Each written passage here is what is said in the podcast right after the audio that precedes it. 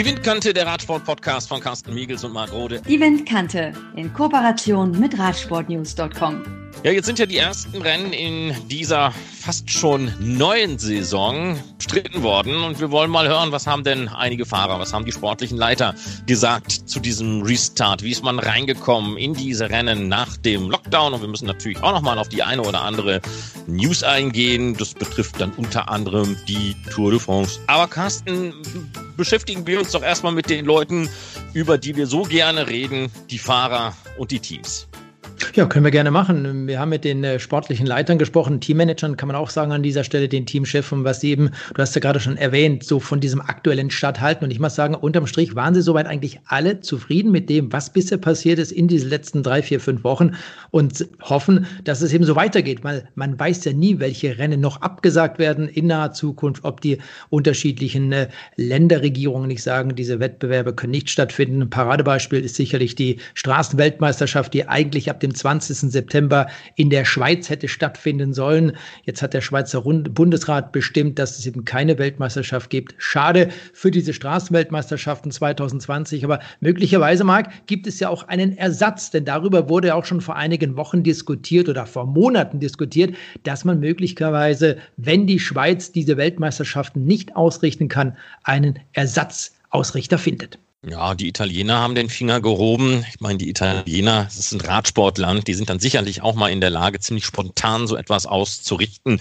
Da wandelt man auch einfach mal vielleicht den einen oder anderen Plan eines schon bereits existierenden Rennens einfach ab.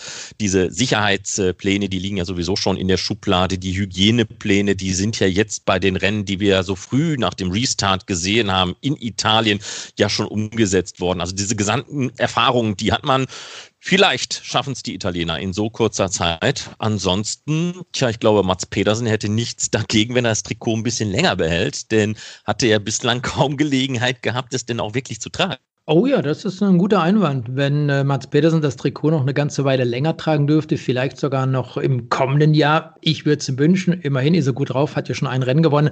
Und das im Regenbogen-Trikot, das ist ja sowieso immer etwas ganz Besonderes, wenn du mit diesem traumhaft schönen Trikot durch die Gegend fährst und dann eben noch ein Rennen gewinnst. Äh, bisher kann man bei Mats Pedersen sicherlich nicht vom Fluch des Regenbogen-Trikots sprechen. Ja, aber lass uns mal ganz kurz bei seiner Mannschaft bleiben, beim Team Trek-Sieger Fredo. Und da bringen wir doch einfach mal den ersten hier ins Spiel. Nicht den Weltmeister, aber den jungen Luxemburger Michel Ries. Denn äh, der hat ja jetzt auch nach dem Lockdown schon seine schönen Erfahrungen bei der Tour de l'Ain gesammelt und äh, merkt, dass die Beine doch ganz gut diese lange, lange Auszeit von den Rennen überstanden haben. Für mich ist der Restart der Saison eigentlich, eigentlich sehr gut verlaufen.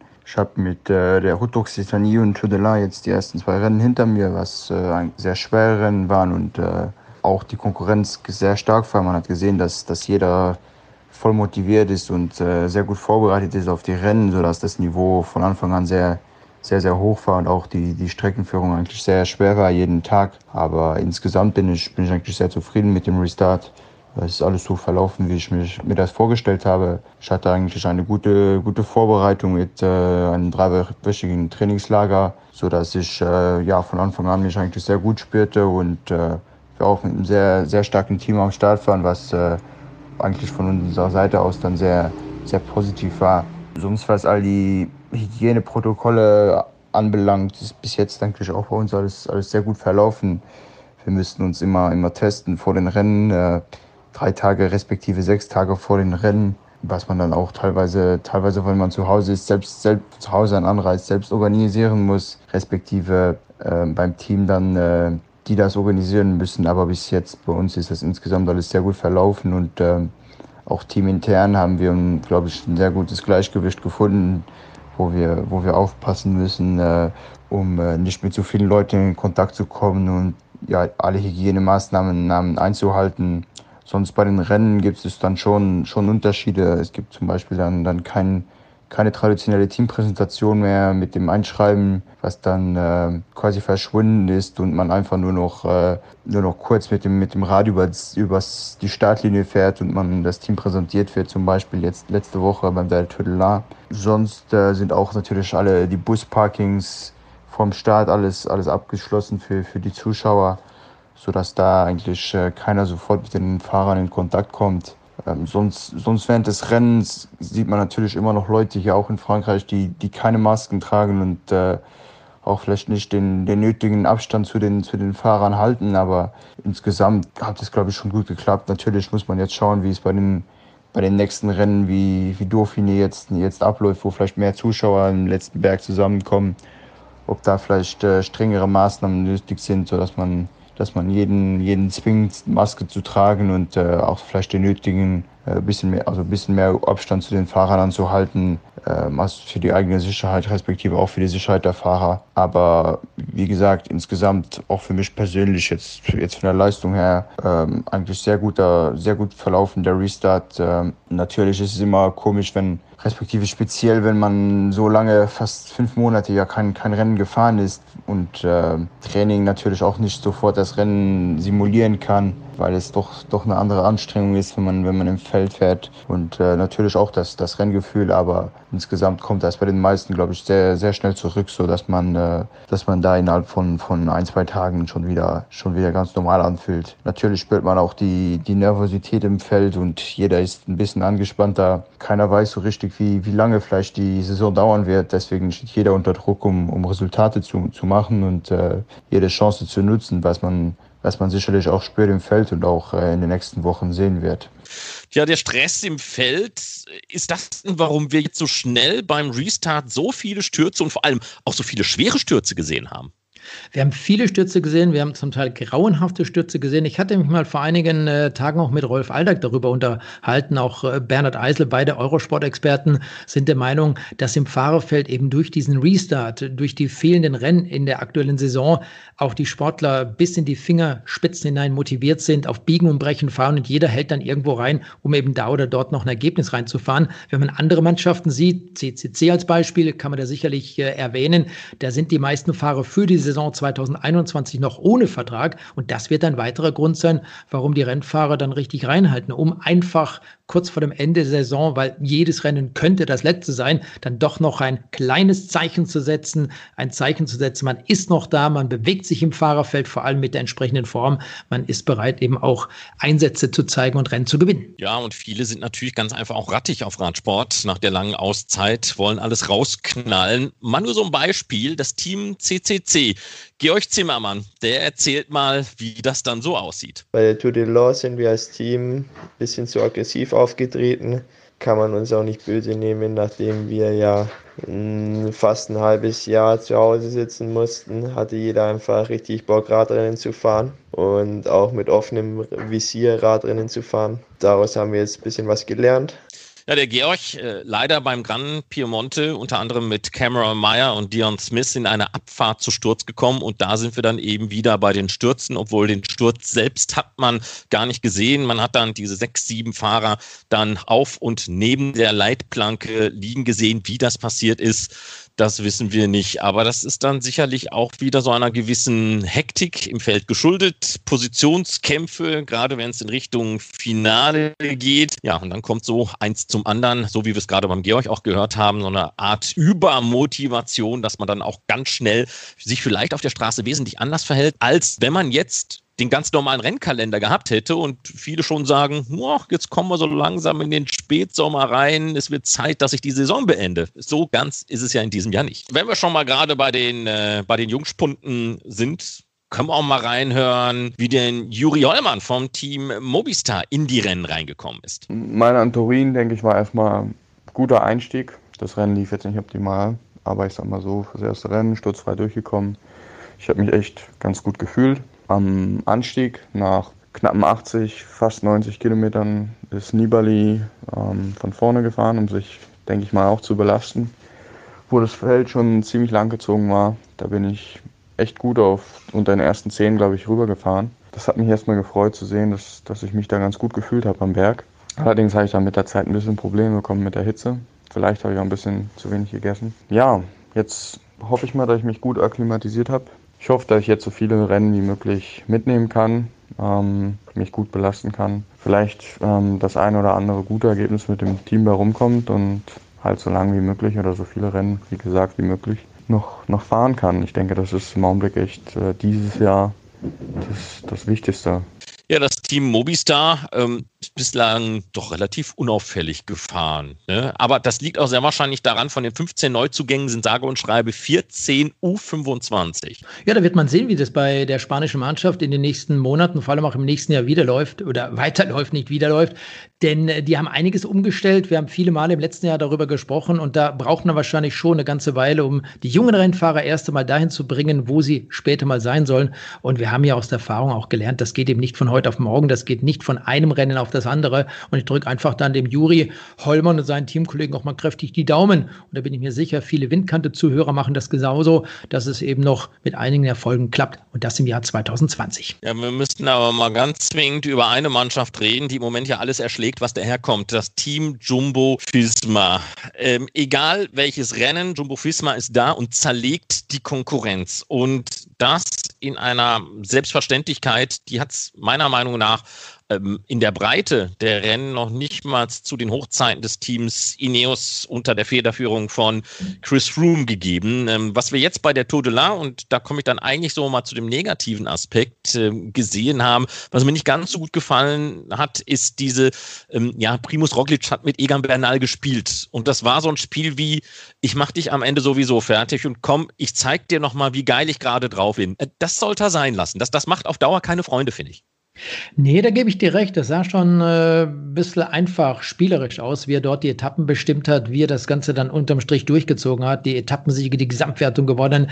Ähm, was ich gut finde bei Jumbo Visma, die haben auch mit George Bennett zum Beispiel und vor allem auch mit Wout van Aert Rennfahrer, die gewinnen können. Dylan Groenewegen, okay, der Sprinter ist jetzt sowieso erst einmal außer Gefecht, aber die Mannschaft tritt extrem stark auf. Das sieht man bei den Rundfahrten, die sie bestreitet. Erinnert mich persönlich auch eher so ein bisschen an Astana in den letzten Jahren als an Ineos, denn Ineos hat ja, wenn man ganz ehrlich ist, bei der Tour de France solche Dinge durchgezogen oder vielleicht auch mal beim Giro d'Italia, aber das war es dann auch. Bei den kleineren Rundfahrten über ein, zwei Wochen, da waren sie weniger so dominant in dieser Art und Weise unterwegs und wir haben seit Wochen und Monaten über diese Teams während der diesjährigen Tour de France gesprochen. Damals gingen wir noch davon aus, dass die Tour Ende Juni hätte gestartet werden können. Jetzt sind wir fast äh, Ende August mit dem Start der Grand Boucle in Nizza. Und da werden wir sehen, ob das äh, bis dahin bei Primus Roglic auch so anhält, ob er immer noch auf diesem Niveau unterwegs ist oder ob sich der letztjährige Tour de France-Sieger Egan Bernal auch noch steigern kann, verbessern kann. Das, was die Mannschaft zeigt, das ist einfach klasse, muss man so sagen in allen möglichen Bereichen ist Jumbo Visma die Mannschaft des Jahres bis zum jetzigen Zeitpunkt, gar keine Frage. Ja, eine Mannschaft möchte vielleicht noch äh, die Mannschaft des Jahres werden, Bora Hans Grohe. Nils Polit, über den haben wir ja schon gesprochen, ist verpflichtet äh, worden. Äh, wollen wir doch mal rein, was der Nils zu seinem Wechsel zum Team Bora Hans Grohe zu sagen hat. Ja, die Zwangspause war natürlich nicht super schön äh, für all uns Profis. Desto mehr freue ich mich natürlich, dass ich jetzt wieder am Start stehen kann, dass ich jetzt wieder Rennen fahren kann. Zum Wechsel zum Team Bora, ja, klar, als deutscher Fahrer ist es immer schön, ähm, für ein deutsches Team zu fahren. Äh, das Team Bora Hans Grohe hat mir sehr, sehr gute Optionen äh, oder Möglichkeiten ähm, vorgeschlagen und den besten Plan vorgelegt. Und ähm, ja, umso mehr freue ich mich natürlich auch jetzt für die nächsten drei Jahre, auch langfristig äh, planen zu können und auch halt mit dem Team Bora Hans zu planen. Und ähm, ja, freue mich natürlich auf die Aufgabe 2021, aber erstmal heißt es natürlich 2020 erfolgreich zu Ende zu bringen. Und ähm, auch wenn es ein schweres Jahr war oder noch ist, äh, hoffe ich natürlich, dass wir bis Ende Oktober Radrennen fahren können.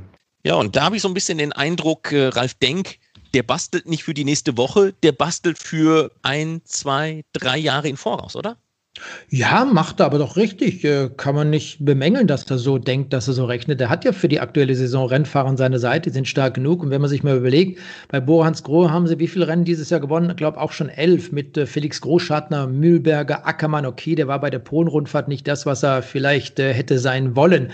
Der hat es ja auch nicht so hundertprozentig funktioniert. Aber Maximilian Schachmann nicht zu vergessen, Etappensieger und Gesamtsieger bei Paris-Nizza. Und da kommt schon noch einiges. Und wenn man jetzt sieht, wie eben gerade Emanuel Buchmann auch bei der der Dauphiné über die Berge kommt, finde ich das große Klasse. Hauptziel wird für die Mannschaft sein, selbstverständlich die Tour de France. Und wenn Emanuel Buchmann da unter die besten fünf, unter die besten zehn kommt, dann ist das ein super Ergebnis. Wenn er erster, zweiter oder dritter wird, dann ist das, äh, pff, da fällt mir gerade nichts mehr Besseres dazu ein, dann ist das einfach nur grandios. Das ist äh, Wahnsinn, wenn es klappen sollte. Aber warten wir mal ab. Ich persönlich will nicht sagen, ich äh, bin vorsichtig, was Peter Sagan betrifft, aber ich finde auch, dass der Neuzugang von Nils Polit genau das Richtige ist, was Nils mit seinem Manager Christian Baumer besprochen hat, was sie durchgezogen haben.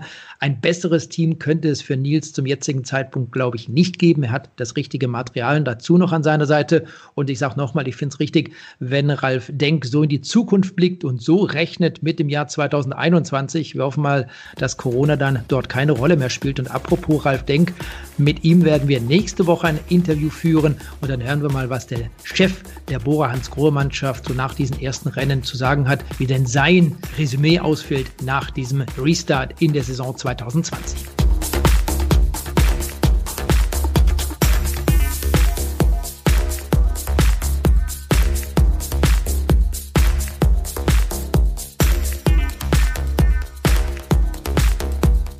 Dann gehen wir doch am besten mal rein, Marc, mit den Mannschaften. Wir haben ja vor Monaten mal gesagt, wir wollen uns nicht nur mit den deutschen Mannschaften beschäftigen, nicht nur mit den Rennfahrern. Und vorhin haben wir angesprochen, wir haben so ein kleines Resümee auch bei den sportlichen Leitern, bei den Presseverantwortlichen der jeweiligen Mannschaften reingeholt. Und das ist für uns ganz interessant, auch mal über die Grenzen zu blicken, hinüber nach Österreich. Machen wir sowieso einige Male. Auch in den letzten Monaten haben wir das gemacht. Und Sophie Hochhauser, sie ist ja beim Team Felbermeier, Simple und Welz für das PR, für die Sponsoren zuständig. Und wir haben sie einfach mal gefragt, wie es denn mit dem Team Felbermeier, Simple und Wels weitergeht, wie ist denn äh, der Start in die Re-Saison erfolgt. Bei uns geht's jetzt Schlag auf Schlag mit den Rennen. Die Fahrer haben gerade noch die Czech Cycling Tour in den Beinen. Da konnte einen Tag Ricardo Zeudel ganz groß aufzeigen mit einem Tag in der Ausreißergruppe. Davor konnten wir bei einer Rundfahrt in Polen den zweiten Platz von Filippo Fortin feiern. Jetzt aktuell fahren Manuel Bosch und Stefan Rapic bei Race Around Austria. Leider sind gerade zwei äh, Fahrer so ein bisschen auf äh, Standby, denn Matthias Kritzek hatte ja vor einigen Wochen Autounfall und hat sich die Nase und mehrere Rippen gebrochen. Der fällt aus, genauso wie Filippo Fortin, der bei der Czech Cycling Tour gestürzt ist und sich eine Rippe gebrochen hat. Aber jetzt stehen dann erstmal noch zwei Rennen in Ungarn an, die österreichischen Meisterschaften. Hoffentlich sind dann auch schon wieder alle Fahrer fit und im September warten dann noch sechs Rennen in Österreich, wenn alles nach Plan läuft und die Slowakei-Rundfahrt. Und wenn wir Glück haben, wartet dann noch die Kroatien-Rundfahrt. Aber das Wichtigste ist natürlich, dass alle gesund bleiben und bis dahin auch wieder alle gesund sind. Einige Mannschaften sind schon sehr viel unterwegs gewesen, haben schon einige Erfolge einfahren können. Und wir hatten ja Anfang des Jahres das Team SKS Sauerland NRW in einer Sonderepisode vorgestellt. Da ging es eine halbe Stunde nur um das Team. Mein Gesprächspartner war dort Jörg Scherf. Und Jörg Scherf ist ja gemeinsam mit Heiko Volkert Teamchef beim Team SKS Sauerland NRW und spricht darüber, wo sich seine Fahrer zum jetzigen Zeitpunkt befinden, ob sie mit dem Restart zufrieden sind und welche Rennen vor allem noch im Kalender stehen. Denn gerade für die jungen Rennfahrer ist es ja gar nicht ganz so wichtig. Viele Rennen sind abgesagt worden. Und was bleibt denn noch bis zum Ende des Jahres? Aber dazu Jörg Scherf. Wir befinden uns jetzt gerade mit einer Hälfte des Teams bei der Baltic Chain Tour in Estland ähm, und die anderen Jungs sind in Warschau bei einer Rundfahrt in Polen. Estland geht bis Samstag, Polen geht bis Sonntag. Generell sind wir bis jetzt zufrieden mit dem Restart der Saison. Unser erstes Rennen war ja die Sibiu Tour in Rumänien, die auch gut besetzt war für unsere Verhältnisse. Und toll war natürlich, dass wir da dreimal Leute unter den ersten zehn hatten. Also der Lars Kolbe ist zweimal in die Top Ten gefahren, der Jung Knolle hat es endlich mal geschafft und wurde Sechster im Prolog da waren wir schon sehr zufrieden mit. Der Johannes Adamitz hat eine starke Vorstellung in den Bergen abgeliefert. Ähm, das stimmt uns auf für weitere Rennen. Generell ist gerade alles so ein bisschen auf Sand gebaut, da wir nicht wissen, ähm, welche Rennen jetzt noch kommen, welche tatsächlich vielleicht auch noch abgesagt werden, die wir eigentlich in der Planung drin haben. Von daher schauen wir gerade eigentlich von, ja, von Rennen zu Rennen. Wir sind motiviert für die nächsten Tage hier in, in Estland und auch die anderen Jungs in Polen und ähm, ja, hoffen auf gute Platzierung hier. Und danach die Woche ist natürlich der der wirkliche Höhepunkt, der auch ohne Corona der Höhepunkt gewesen wäre, die, die Profi-Deutschen Meisterschaft am Sachsenring. Da sind wir sehr dankbar, dass sich da der Ausrichter noch gefunden hat. Ähm, und ansonsten steuern wir dann auf den nächsten Höhepunkt zu, nach und nach mit der Sauerland-Rundfahrt, die auch hoffentlich stattfindet. Da stehen wir gerade in enger Abstimmung mit den Behörden bei uns, sind vorsichtig optimistisch, dass das über die Bühne gehen kann. Das werden aber die nächsten zwei, drei Wochen zeigen.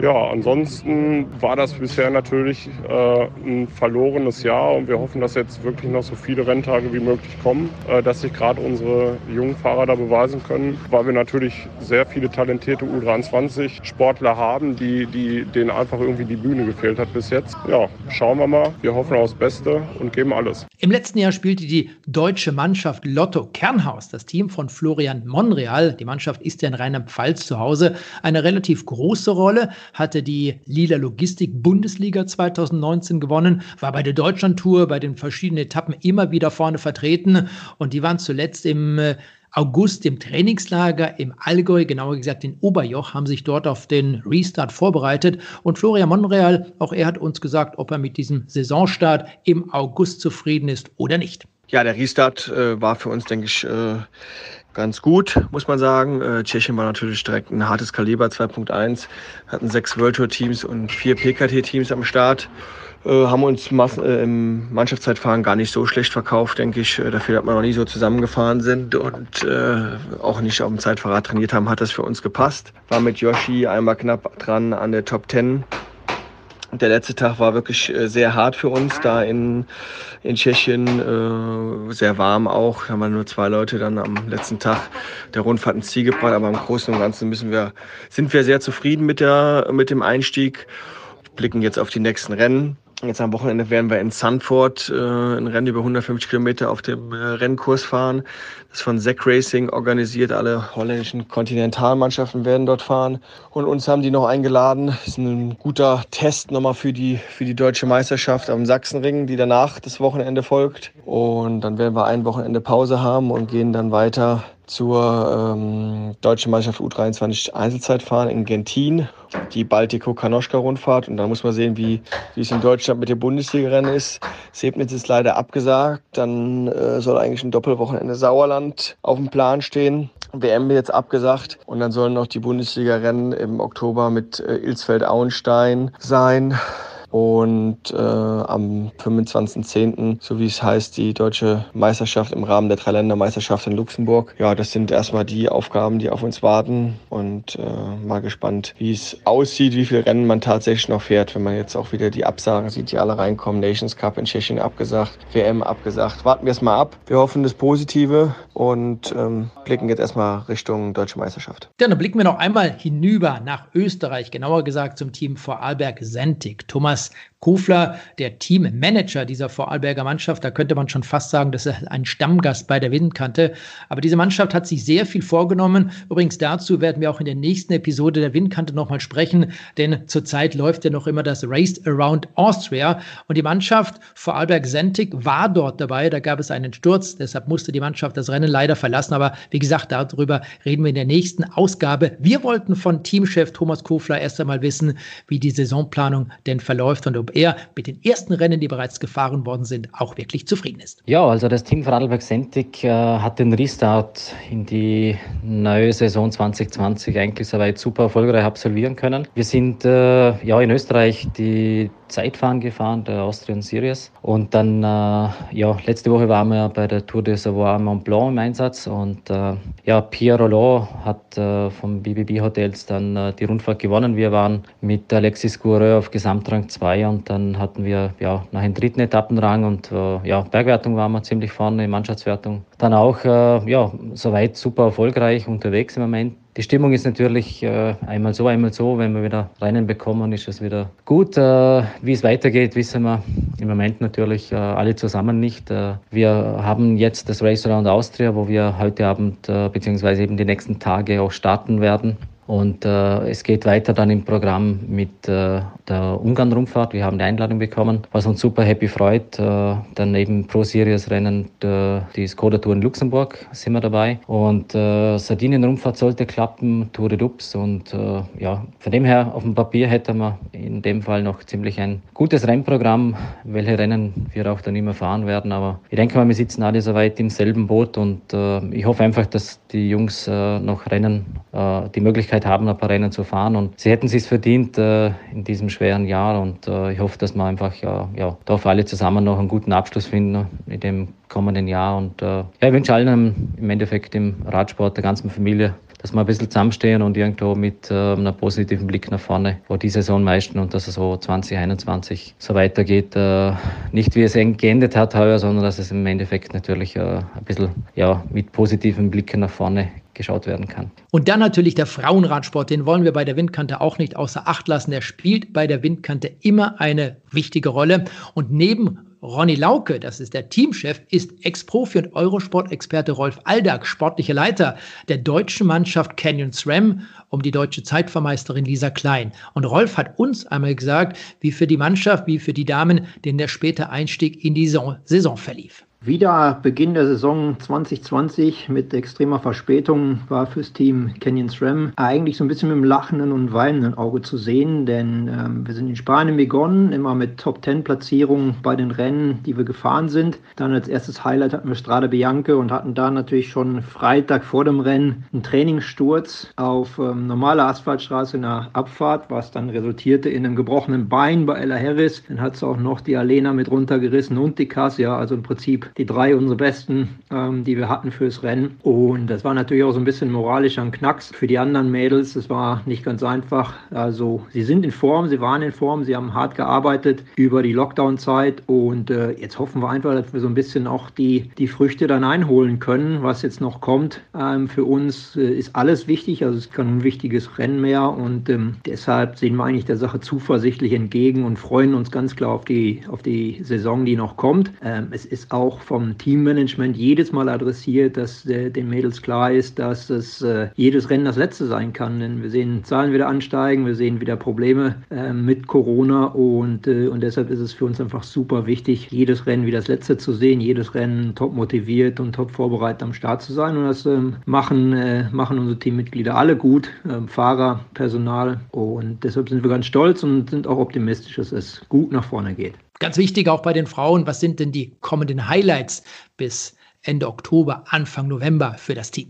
Die kommenden Highlights für uns, fürs Team Canyon SRAM, sind äh, ganz klar erstmal der äh, Giro Donna, also der Frauen-Giro d'Italia. Da haben wir jetzt uns schon Trecken, Streckensteile angeschaut nach äh, Strade Bianche, waren wir da mit dem vermeintlichen Team, was am Start steht. Es beginnt mit einem Mannschaftszeitfahren und das versuchen wir einfach, äh, ja, nicht lange drum rumgeredet zu gewinnen und damit schon mal das rosa Trikot zu haben. Und das wäre natürlich eine Situation, wo so eine neun Tagesveranstaltung im Frauenbereich schon gar kein schlechtes Rennen mehr werden kann wenn du eine Etappe gewinnst als Mannschaft und Trikot hast. Da werden wir ganz viel Wert drauf legen. Und ansonsten kommt natürlich später im Jahr für, für die Frauen wie für die Männer meist parallel ähm, die ganze Klassikersaison noch. Und auch da, glaube ich, sind wir gut, äh, gut vorbereitet, gut aufgestellt mit dem Team. Kasia hat im vergangenen Jahr das Amstel Gold Race gewonnen. Das heißt auch eins der Monumente im Frauenradsport. Und sowas versuchen wir dieses Jahr wieder zu stemmen. Es wird halt, wird halt sehr massiv, es wird sehr geballt, aber es ist für alle gleich. Und wir sind natürlich mit äh, 16 Rennfahrerinnen, auch wenn jetzt durch den Beinbruch von Ella und äh, durch Einreiseschwierigkeiten von Alexis Ryan, die aus Amerika nicht wirklich rüberkommt, wir so ein bisschen, ein bisschen hinten dran sind, haben wir immer noch genug Rennfahrerinnen, um frische Kräfte für jedes Rennen am Start zu haben. Und deshalb Giro d'Italia der Frauen und Klassiker in der zweiten Hälfte sind für uns super wichtig und äh, da wollen wir uns als Mannschaft präsentieren. Und da sind auch alle super heiß drauf. Wir haben ja auch im Prinzip ähm, kurz vor dem Restart der Saison ein Trainingslager in Deutschland gehabt mit der Unterstützung von Hanna Ludwigs äh, Vater. Und äh, der hat uns da mehr oder weniger dann äh, nach Traben-Trabach eingeladen. Da war die Moral gut und da war der Fokus einfach auch äh, jetzt schon so ausgerichtet zu sagen, äh, mit diesen Rennen, die da kommen, da wollen wir klar sein, da sind wir fit und äh, da stehen wir jedes Mal motiviert am Start und versuchen zu gewinnen. Wird nicht immer klappen mit einer sehr dominierten Annemiek von Fleuten, aber der Wille ist da. Zum Abschluss blicken wir noch einmal in die Alpenrepublik. Genauer gesagt, nach Innsbruck, der WM-Stadt des Jahres 2018, zum dort ansässigen Team Tirol, KTM. Die Frage an Teamchef Thomas Pupp, wo sind seine Jungs die ersten Rennen in der zweiten Saisonhälfte gefahren und vor allem, wie geht es weiter mit der Klasse U23? Denn neben der Tour de l'Avenir, ein ganz wichtiges Rennen, man könnte sagen die Tour de France für die U23-Fahrer, ist ja auch die Friedensfahrt der Klasse U23 abgesagt worden. Die Weltmeisterschaften sind abgesagt worden. Also viele Rennen gibt es nicht mehr für die Klasse U23 und da werden die grauen Haare bei Thomas Pupp sicherlich noch mehr werden. Unser erstes Rennen nach dem Lockdown sind wir in Slowenien gefahren, in Gran. Äh, Tobias Bayer wurde guter Sechster, auch wenn vielleicht ein bisschen mehr möglich gewesen wäre. Äh, in Österreich sind wir dann in diese neue Austrian Time Trail Series gestartet, eine Serie bestehend aus äh, Zeitfahrbewerben auf der Straße und äh, auf dem Berg. Äh, da gab es ein schönes äh, Einzelzeitfahren am Salzburgring, wo wiederum Tobias Bayer äh, überzeugen konnte und dann letztes Wochenende ein Bergzeitfahren in Niederösterreich, das gleichzeitig als österreichische Bergmeisterschaft gewertet wurde. Hier konnte sich Markus Wildauer wie im Vorjahr den Titel österreichischer Bergmeister sichern. Ansonsten haben wir schon äh, vor einem Monat äh, gegenüber unseren jungen Fahrern die Devise ausgegeben. Es gibt zwar einen sehr dicht gefüllten äh, UCI-Rennkalender, nur äh, was dann davon wirklich äh, gefahren wird, das werden wir erst wissen, wenn wir bei einem Rennen am Start stehen. Darum haben wir gesagt, wir konzentrieren uns auf fünf große Ereignisse, von denen wir mal annehmen, dass sie stattfinden könnten. Das war die Tour de l'Avenir. Äh, das sind die Meisterschaften in Deutschland und in Österreich. Das sind die Europameisterschaften, der Giro 23 und schließlich die Weltmeisterschaften. Äh, zwei von diesen großen Zielen sind jetzt bereits weggebrochen. Äh, vor kurzem die Weltmeisterschaften und dann vor einigen Tagen auch die Tour de l'Avenir, sodass unsere volle Konzentration derzeit äh, den beiden Meisterschaften in Deutschland und in Österreich äh, gilt. Die finden nächstes Wochenende statt. Dann die Europameisterschaften, an denen äh, Markus Wildauer, äh, Tobias Bayer und für Italien Samuele Rivi äh, teilnehmen werden. Äh, dann unser wirklich äh, großer Saisonhöhepunkt, wie bereits im letzten Jahr der Giro 23 und der sieht im Moment wirklich äh, sehr gesichert aus und soll planmäßig am 29. August in Urbino äh, starten. Äh, wir werden dort mit den fünf besten Fahrern am Start stehen und äh, hoffentlich die guten Leistungen der beiden letzten Jahre wiederholen können. 2018 äh, hat ja Markus Wildauer dort eine Etappe gewinnen können, war zwei Tage im Maya Rosa und auch im letzten Jahr waren wir in den ersten Etappen eine der stärksten Mannschaften im Peloton, konnten uns äh, zwei Führungstrikots äh, überstreifen und wirklich sehr überzeugen. Und ich hoffe, dass uns das auch heuer gelingen wird und sich die fünf äh, Jungs dort bestmöglich präsentieren können und vielleicht auch für höhere Aufgaben in der Proto, weil sonst ist dieses Jahr wirklich sehr bedauerlich, vor allem auch für die Träume und für die beruflichen Perspektiven der jungen Fahrer mit den vielen Absagen, gerade im U23-Bereich, äh, wo sie keine Möglichkeit äh, gehabt haben, sich für einen Profivertrag zu präsentieren. Und Besonders äh, bedauerlich für uns die Absage dieser Tour de l'Avenir. Äh, von den sechs Österreichern hätten wir von unserem Team fünf Fahrer gestellt. Also wir wären quasi die österreichische Nationalmannschaft äh, gewesen. Und äh, ich kann nach wie vor diese Absage nicht nachvollziehen, wenn man weiß, dass die ASO Supporting Partner dieser Rundfahrt ist, äh, in wenigen Tagen eine Tour de France äh, veranstalten wird, dann verstehe ich nicht, dass man mit vereinten Kräften auch gemeinsam mit der UCI diese weltgrößte und bedeutendste U23-Rundfahrt äh, nicht äh, retten konnte. Ja, dann bleiben wir doch gleich äh, in Österreich, beziehungsweise bei einem Österreicher, jetzt in französischen äh, Diensten. Sebastian Schönberger vom B&B Hotels Vital Konzept ist auch frisch und neu in die Saison hinein gestartet, hat gleich den ersten Tag der Tour de la genutzt, um sich da auch bei der Nachführarbeit im Feld in Szene zu setzen, so wie wir ihn gekannt haben vor dem Lockdown präsentiert sich der Sebastian auch nach dem Lockdown? Äh, bin gut in das Renngeschehen wieder eingestiegen, äh, eben mit äh, Stradi Bianchi. Natürlich hätte ich ein bisschen mehr vorgestellt. Ähm, war er da super gelaufen, nur leider bin ich zweimal zu Sturz gekommen und ja, dann war das Rennen vorbei. Einer meiner Lieblingsrennen. Aber ich habe gesehen, dass die Form soweit passt und ähm, dass ich mich viel, äh, gut fühle und dass ich auch stark rausgekommen bin ähm, aus der Corona-Phase.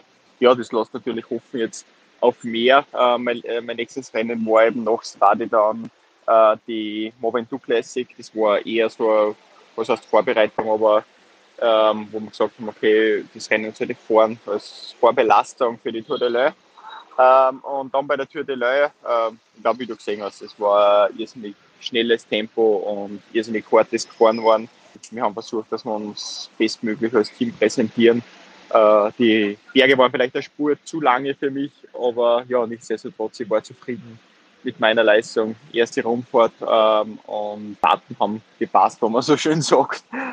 Aber man hat auch gesehen, dass ein gewisser Stress natürlich auch im Viertel herrscht, weil ja, jeder will die Chance nutzen, jeder will die Chance so schnell, so schnell wie möglich nutzen und ja, so schnell wie möglich äh, Ergebnis ein, einfahren. Und ich glaube, man hat dann auch ganz gut gesehen, dass ja, die Tour de France natürlich auch irrsinnig interessant werden wird. Das ist nicht mehr Ineos die Nummer 1, sondern es ist auch äh, Lotto Jumbo gehört dazu. Also wahnsinnig st äh, starke Mannschaft haben die jetzt bei der Tour de l'Oeil gehabt. Ja, man muss sagen, eigentlich, ich glaube, ich bin noch nie so eine schwere Punkt 1 Rundfahrt gefahren, jetzt wie die, wie die Tour de l'Oeil war, äh, weil natürlich ja die Dichte extrem war. Aber nein, war im Großteil zufrieden. Das hat dann soweit passt. Und ja, die Hygieneprotokolle, die laufen auch äh, ganz gut runter. Also es ist wirklich schön zu sehen, jeder nimmt das ganz ernst, jeder weiß ganz genau, was, was dran hängt. Jeder weiß, Fahrer weiß ganz genau, okay, wir, wir müssen nach ein, an einen Schrank ziehen, weil sonst funktioniert das Ganze nicht, weil wenn einer dagegen arbeitet, kann sein, dass ja, es vorbei ist so circa. Das glaube ich will keiner, weil das war eine lange Zeit und ähm, wir brauchen es kein zweites Mal. Ja, vom Team her ist es so, ähm, eben laut UCI mit den ganzen Corona-Tests, zwei vor jedem Rennen, beziehungsweise Anfang jedem Rennen kommt auf die Kategorie drauf an.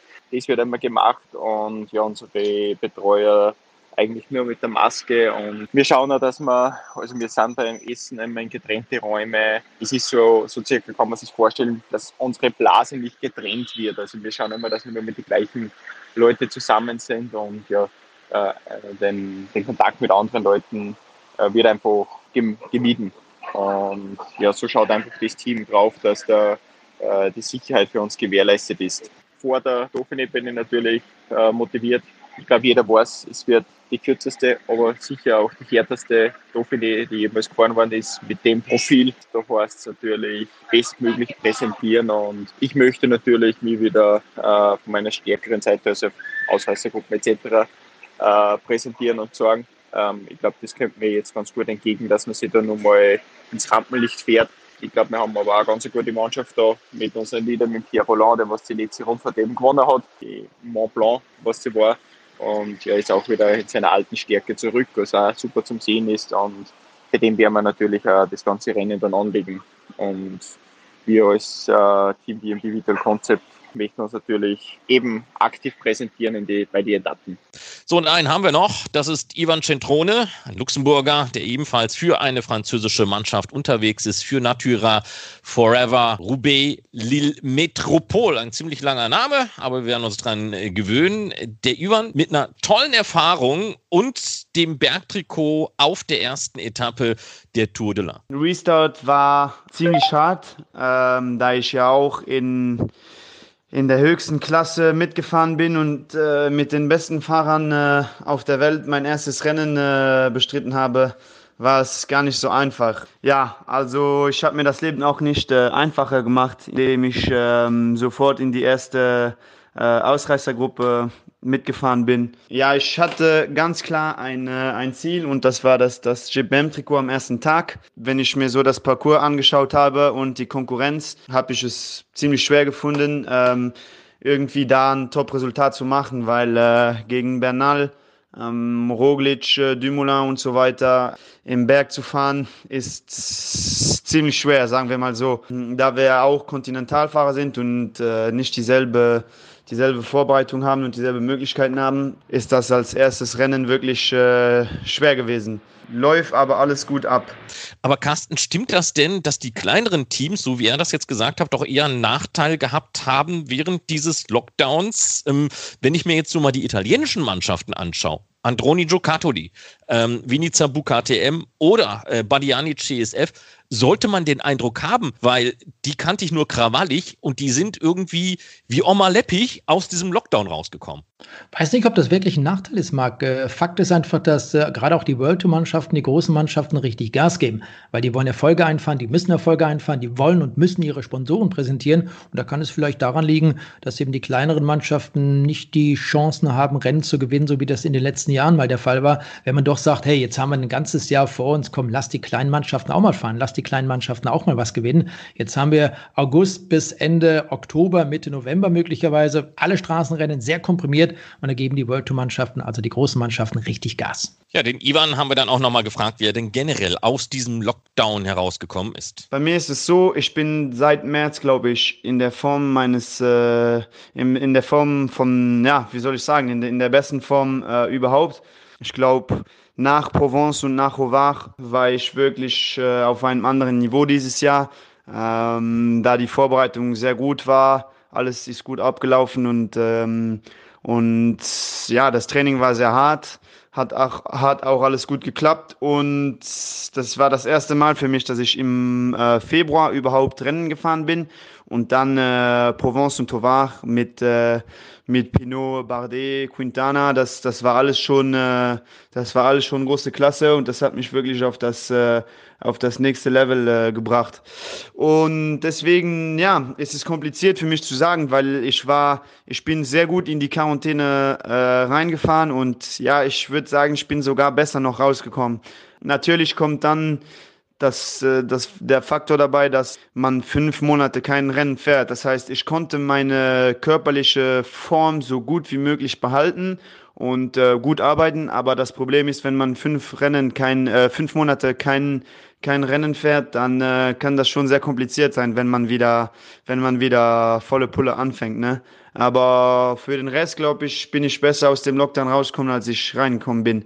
Hab mir auch ganz klar gesagt, dass ich, äh, dass das eben eine schwierige Zeit wird, zumal, äh, zumal am Anfang, weil es da ja, ähm, wie soll ich sagen, man wusste ja nicht genau, wann wieder alles anfängt und äh, ob überhaupt wieder alles anfängt. Ich glaube, am Anfang war ja, das war ja, ist ja auch normal, ähm, war es ja wichtiger zu schauen, dass man den Virus und die Pandemie irgendwie äh, in die Hand kriegt und dass man das alles äh, so schnell wie möglich ähm, überwindet. Ne? Und wie waren denn so die ersten Rennkilometer aus seiner Sicht? Also mein erstes Rennen, habe ich ja schon gesagt, war gut, sehr gut abgelaufen, konnte mir das am ersten Tag das Bergtrikot ähm, nehmen. Äh, die Form war sehr gut, jedoch habe ich am zweiten Tag sehr, sehr darunter gelitten. Das, das, der zweite Tag war so hart, dass ich, ich habe wie soll man wie sagt man äh, auf Deutsch? Ich habe einfach Motor überdreht, sagen wir mal so. Und äh, wenn man einmal in einem Rennen äh, wie Tour de l'Ain mit äh, mit dem Feld und den Temperaturen und, äh, und den Strecken Motor überdreht, ist es sehr, sehr hart, äh, sich wieder davon zu, ähm, ja, zu, zu erholen. Das heißt, ich habe sehr gut angefangen, jedoch lief es schlechter, ähm, Tag pro Tag, sagen wir mal so. Ich habe einfach am ersten Tag, glaube ich, ein wenig zu viel gemacht, habe am zweiten Tag sehr, sehr darunter gelitten und am dritten Tag habe ich dann entschieden, dass es für mich besser war, nicht an den Start zu gehen, weil es einfach äh, in meiner Sicht nicht sehr gesund gewesen wäre, bei 37 Grad nochmal ähm, so ermüdet an den Start zu gehen. Und ähm, ja, das heißt, hat alles sehr gut angefangen, aber am Ende habe ich dann schon gemerkt, dass äh, das Rennrhythmus fehlt. Und äh, ja, wenn man dann gegen die Besten in der Welt äh, fährt, dann kann das schon manchmal äh, sehr wehtun.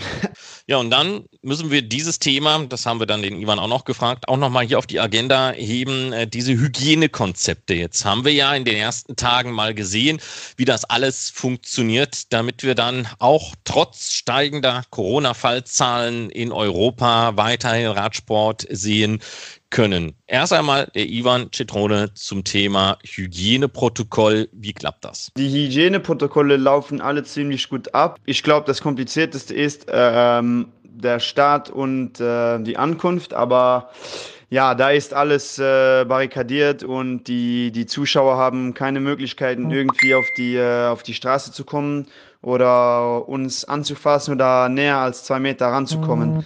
Ähm, das heißt, im Großen und Ganzen lief das alles gut ab. Die Präsentation war ja alle nicht mehr so wie sonst auf dem Podium mit Unterschrift, sondern einfach mal mit Maske und mit dem Rad durch, die, äh, durch das Ziel und dann wieder mal zurück. Für den Rest lief alles gut ab. Ich glaube, im Hotel war alles auch sehr, sehr streng mit dem Protokoll, mit den Masken und äh, ich glaube, das ist ja jetzt generell so, dass man einfach überall ähm, Masken tragen muss und aufpassen muss, alles desinfizieren muss. Das heißt, ja, meiner Meinung nach lief das alles sehr gut ab. Und dann muss ich sagen, war ich ein bisschen erstaunt bei den verschiedenen Rennen. Äh, bei dem, bei dem ersten Rennen, was ich kommentiert habe, das war Gran Tritico Lombardo, da gab es eine Teampräsentation, alle standen zwei Meter voneinander, versetzt weg, alle mit Maske auf der Bühne, so wie das zu sein hat. Und dann musste ich mich doch schwer wundern beim Gran Piemonte zum Beispiel, Sie standen aufgereiht, wie sonst immer, in einer Reihe, keine Abstände. Masken waren offensichtlich nicht Pflicht. Die einen haben welche getragen, die anderen dann nicht. Das trennte nicht nur Mannschaften, sondern auch innerhalb einer Mannschaft. Bei Gazprom Rusvelo zum Beispiel. Drei Leute mit Maske, drei Leute ohne Maske. Und das fand ich jetzt ein bisschen seltsam, weil äh, so sind die Hygieneprotokolle ja nicht ausgeschrieben worden. Ähm, und wir haben uns ja im gleichen Land befunden, in Italien. Komisch, ne? Ja, das wird noch ein interessantes Thema sein, auch äh, was Ralf Denk betrifft. Ich habe es ja vorhin schon mal erwähnt, mit ihm werden wir in der nächsten Episode sprechen, über, auch über solche Themen. Denn Ralf Denk hat sich auch dazu geäußert. Und das lässt so ein bisschen in die Tour de France hineinblicken, wie es denn dort vielleicht auch aussehen kann. Und wenn sich nicht wirklich alle Mannschaften, alle Rennfahrer, alle sportlichen Leiter, Mechaniker, Physiotherapeuten und wer alles dazugehört, daran halten, an diese Maskenpflicht, auch gerade bei der Siegerung. Ich habe gestern zum Beispiel auch ein Bild gesehen von einem Bahnwettbewerb in Italien. Da standen ich glaube, so um die zehn Personen inklusive der Rennfahrer, Reihe in Reihe bei der Siegerung, keine einzige Person mit einer Maske. Also das muss man dann schon noch durchziehen. Mag sein, dass die Masken vielleicht für den einen oder anderen äh, nicht den Effekt bringen, wie es von den anderen gesagt wird. Aber Fakt ist doch einfach, Marc, wir sollen die Dinger tragen und dann machen wir es doch auch. Dann machen wir es und äh, hoffen, dass wir weiter Radsport sehen können, wie zum Beispiel auch die Tour de France, obwohl ja jetzt mittlerweile Paris auch schon wieder zum Hochrisikogebiet erklärt worden ist. Ähm, ja, apropos Tour de France, äh, da es dann 2021 in Brest los. Kopenhagen hat man ja mal beiseite gerumpelt. Die, die wollten eigentlich den Grand Depart gar nicht abgegeben haben. Jetzt hat man ihnen gesagt, pass auf, Freunde, ähm, ja, wir wollen nicht mit Olympia kollidieren. Es ist besser so, wie es ist. Also Kopenhagen kommt ein bisschen später dran. Im nächsten Jahr erst einmal Brest. Tja, da ist die ASO ziemlich humorlos. Hm? Ja, da denkt die ASO an sich, da denkt sie ans Geld verdienen, aber klar, ist ein Wirtschaftsunternehmen, finde ich äh, insofern auch ganz richtig. Der Grand Depart in der Bretagne. Ich freue mich darauf, weil es eine wunderschöne Region ist, eine traumhafte Landschaft dort und die Tour de France wurde dort bereits schon sechsmal in dieser Region gestartet. Brest 1952, dann auch 2008, so wenn ich das im Kopf habe und in der Bretagne sowieso. Da gab es so viele Etappenorte, da kann man so viel erzählen während dieser ersten Tage dann in der Bretagne 2021. Marc Tag. Es bleibt immer nur die Hoffnung und das auch wieder an dieser Stelle, dass die Tour de France im nächsten Jahr so stattfinden kann, wie es eigentlich geplant ist und dass uns da Corona nicht noch einen weiteren Strich durch die Rechnung macht. Na, lass uns erstmal hoffen, dass sie in diesem Jahr stattfinden kann, denn ähm, neben Paris ist auch äh, ein Bezirk in Marseille zum Hochrisikobereich ausgerufen worden. Und naja, da sind wir dann schon im Süden Frankreichs. Und im Süden Frankreichs geht es ja in diesem Jahr los, in Nizza. Wir hoffen also, äh, dass das regional begrenzt bleibt und wir nicht in drei Wochen alle böse aufwachen. Ja, ganz, ganz wichtig, dass die Tour de France also wirklich dann am 29. gestartet werden kann. Es gibt für den einen oder anderen Rennfahrer noch Schwierigkeiten. Wenn er die Europameisterschaften bestreiten möchte, um rechtzeitig dann eben auch zum Corona-Check, zum medizinischen Check nach Nizza zu kommen. Aber da werden die sich dann schon etwas einfallen lassen. Es soll eine Spezialmaschine, eine Chartermaschine geben, ein Flugzeug zwischen Nordfrankreich und Südfrankreich. Also irgendwie wird es funktionieren, dass alle rechtzeitig dort unten ankommen. Dann wird es ganz bestimmt auch Rennfahrer geben, die auf die EM verzichten, weil die Tour de France einfach das Maß aller Dinge ist, das Wichtigste für die Rennfahrer. Und wenn man über die Wichtigkeit dieser Rundfahrten sprechen mag, über die Rennen, dann müssen wir auch über die Verletzung von äh, Fabio Jakobsen noch einmal sprechen. Wir hatten in der letzten Episode über diesen grauenhaften Sturz im Ziel in Katowice der ersten Etappe der Polen-Rundfahrt gesprochen und zwischenzeitlich kann man sagen, dass es Fabio Jakobsen, wie sagt man so schön, den Umständen entsprechend gut geht. Ah, und äh, die Ärzte sich auch dessen sicher sind, dass wir ihn auch als Profi-Radsportler, wann auch immer das sein wird, denn dann wiedersehen werden, wenn wir uns nur mal daran erinnern, wie dramatisch die ersten Stunden nach dem Sturz für Fabio Jakobsen eigentlich verlaufen sind, als er mit dem Tode kämpfte. Und äh, jetzt sagen die Ärzte, hey, den kriegen wir wieder hin, das wird wieder, dann, dann ist das eine wunderbare und eine sehr schöne Entwicklung, die er da gemacht hat. Ja, er befindet sich ja mittlerweile in äh, Leiden in den Niederlanden.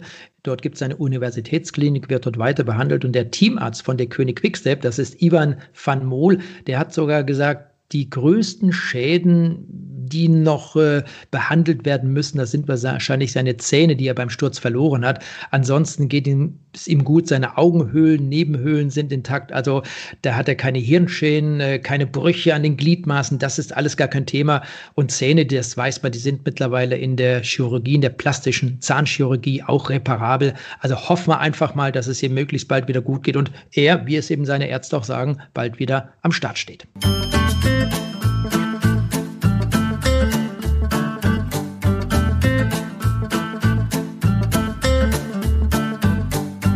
Hast ja schon mal so ein bisschen vorausgeblickt, äh, was uns dann demnächst erwartet. Und dann dauert es auch nicht mehr so ganz lange mit der Tour de France. Wir arbeiten derzeit an einer Idee, euch bei der Tour vielleicht ein bisschen ausführlicher und das fast auch jeden Tag äh, auf dem Laufenden zu halten, auch aus unserer Sicht heraus. Ähm, wir sind ja auch bei dieser Tour wieder mehr als nur zwei Kommentatoren.